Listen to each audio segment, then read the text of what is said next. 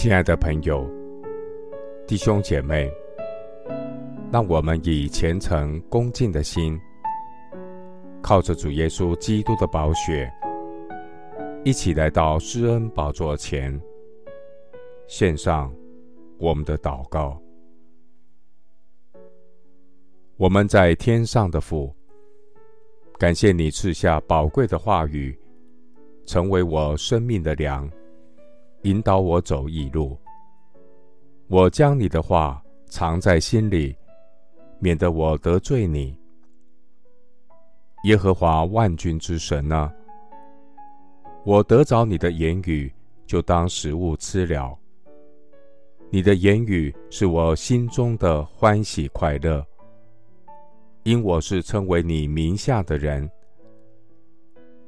主啊。我要在你的律例中自乐，我不忘记你的话。耶和华我的神啊，我每天分别时间来到你面前，默想你的训词，遵行你的话语。愿我的生命时刻对准圣经，好叫我的生活能真正荣神益人。主，你的话使我蒙福，我出也蒙福，入也蒙福。凡敬畏耶和华、遵行圣经真道的人，便为有福。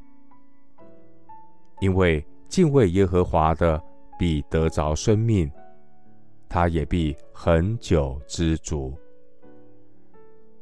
我要立定心志，操练敬虔。